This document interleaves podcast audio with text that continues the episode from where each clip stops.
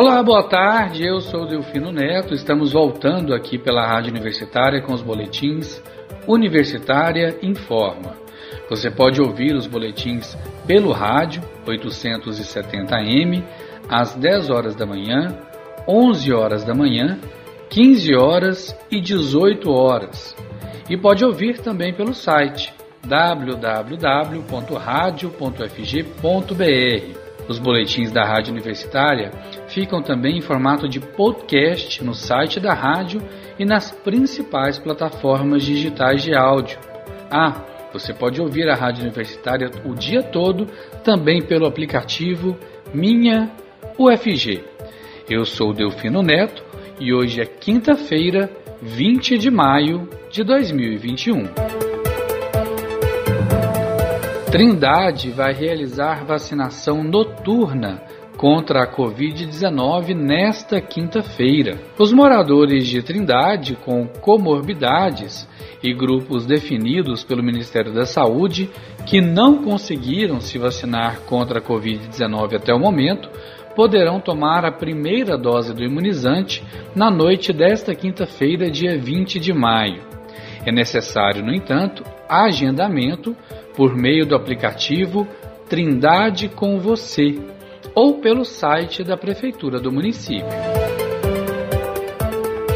Subiu para 845 o número de doses da vacina AstraZeneca contra a Covid-19 que foram afetadas depois que um freezer ficou desligado por mais de 20 horas na cidade de Paranaiguara, na última quarta-feira, dia 19. A primeira divulgação era que apenas 440 doses do imunizante haviam ficado sem refrigeração.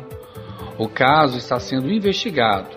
De acordo com a Secretaria de Saúde do município, o refrigerador onde estavam as doses da vacina passou por manutenção há dois meses e no último final de semana apresentou problemas.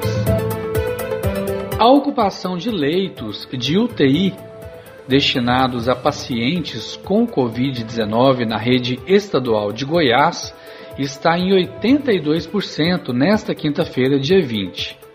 As informações são do boletim integrado divulgado diariamente pela Secretaria de Estado da Saúde.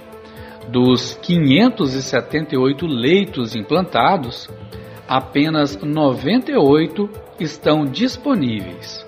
Já na rede pública municipal de Goiânia, a ocupação dos leitos está em 76%.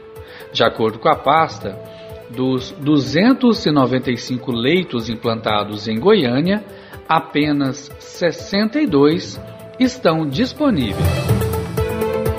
Vacina da Pfizer pode ser aplicada após primeira dose da AstraZeneca, diz estudo espanhol.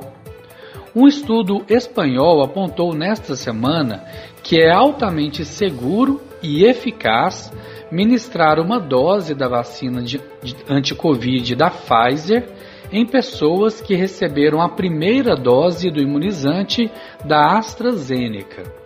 A pesquisa se baseia em dados preliminares. A questão da mistura de doses começou a ser debatida depois que muitos países, entre eles a Espanha, deixaram de aplicar a vacina AstraZeneca nos mais jovens. No Brasil, essa vacina deixou de ser aplicada também em gestantes. O estudo Combivax foi conduzido pelo Instituto de Saúde Carlos III, na Espanha. Os pesquisadores descobriram que no grupo com a primeira dose da AstraZeneca e a segunda da Pfizer, a presença de anticorpos IgG na corrente sanguínea era entre 30 e 40 vezes maior em comparação com o grupo que recebeu apenas as doses da AstraZeneca. Um total de 673 voluntários com idades entre 18 e 59 anos participaram da pesquisa. Pelo menos 1 milhão e 900 mil pessoas vacinadas contra a Covid-19 no Brasil receberam a segunda dose do imunizante fora do prazo Isso equivale a quase 14% de todas as pessoas que tomaram duas vacinas no Brasil até o último dia 6 de maio. Os números extraídos do DataSUS, que é o sistema de informações do próprio Ministério da Saúde, mostram que 1 milhão e 700 mil pessoas receberam a segunda dose do imunizante com atraso e outras 160 mil receberam a segunda dose antes do intervalo mínimo estipulado entre as doses. Esses atrasos e adiantamentos, dizem especialistas, podem ter relação com a falta de imunizantes no país e ao risco de comprometer a proteção da doença. O rastreamento dos vacinados só é possível porque cada pessoa imunizada é registrada com um código de identificação, no qual há, informa no qual há uma informação sobre idade, dose da vacina recebida, grupo prioritário.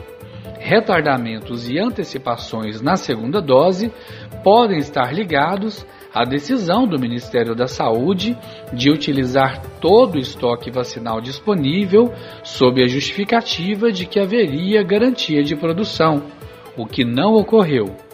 A orientação foi feita em fevereiro pelo ex-ministro da Saúde Eduardo Pazuello, que está depondo hoje, quinta-feira, na CPI da Covid-19 no Senado. E um bebê nasceu com anticorpos contra a Covid-19 em Tubarão, no interior de Santa Catarina. A informação foi confirmada pela Secretaria de Saúde do município.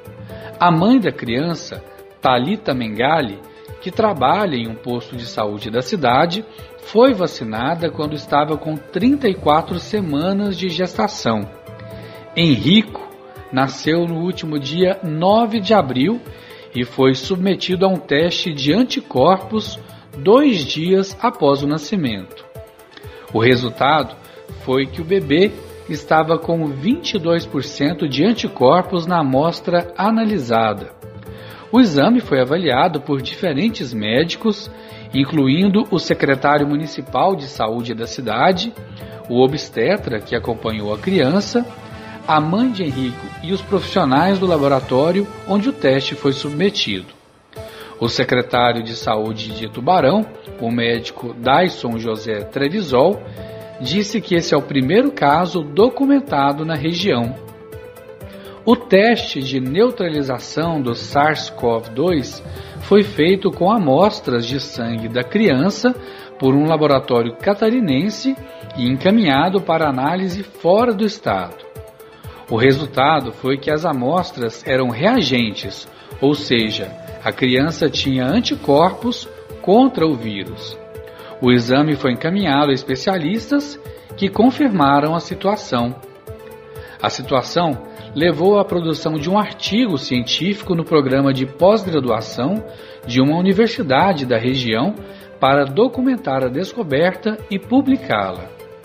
Talita contou que foi imunizada em fevereiro com a vacina Coronavac, feita pelo laboratório chinês Sinovac, em parceria com o Instituto Brasileiro Butantan.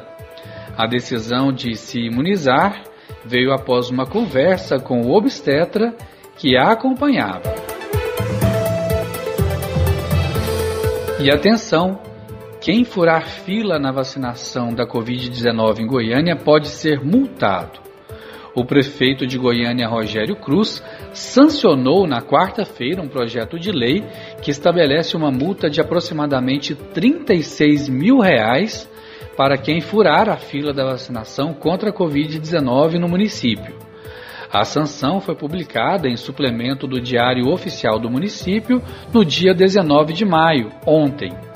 A princípio, o texto aprovado na Câmara Municipal previa que os envolvidos no fura-fila, caso sejam servidores públicos, comissionados ou efetivos, poderiam responder a processos administrativos disciplinares. Caso fosse contratado via CLT, o trabalhador poderia ser demitido. A lei sancionada também estabelece que devem ser veiculadas campanhas informativas e de conscientização acerca da importância da vacinação e do respeito à ordem de prioridade estabelecida nos planos federal, estadual e municipal contra a doença causada pelo novo coronavírus. E assim chegamos ao fim do Boletim Universitário em Forma das 15 horas de hoje, quinta-feira, 20 de maio de 2021. Fique ligado em nossa programação pelos 870m, pelo site radio.fg.br e pelo aplicativo Minha UFG. Nós também estamos nas redes sociais. Siga arroba Rádio Universitária no Instagram e no Facebook. E não deixe de conferir os nossos boletins em formato de podcast no site da Rádio Universitária.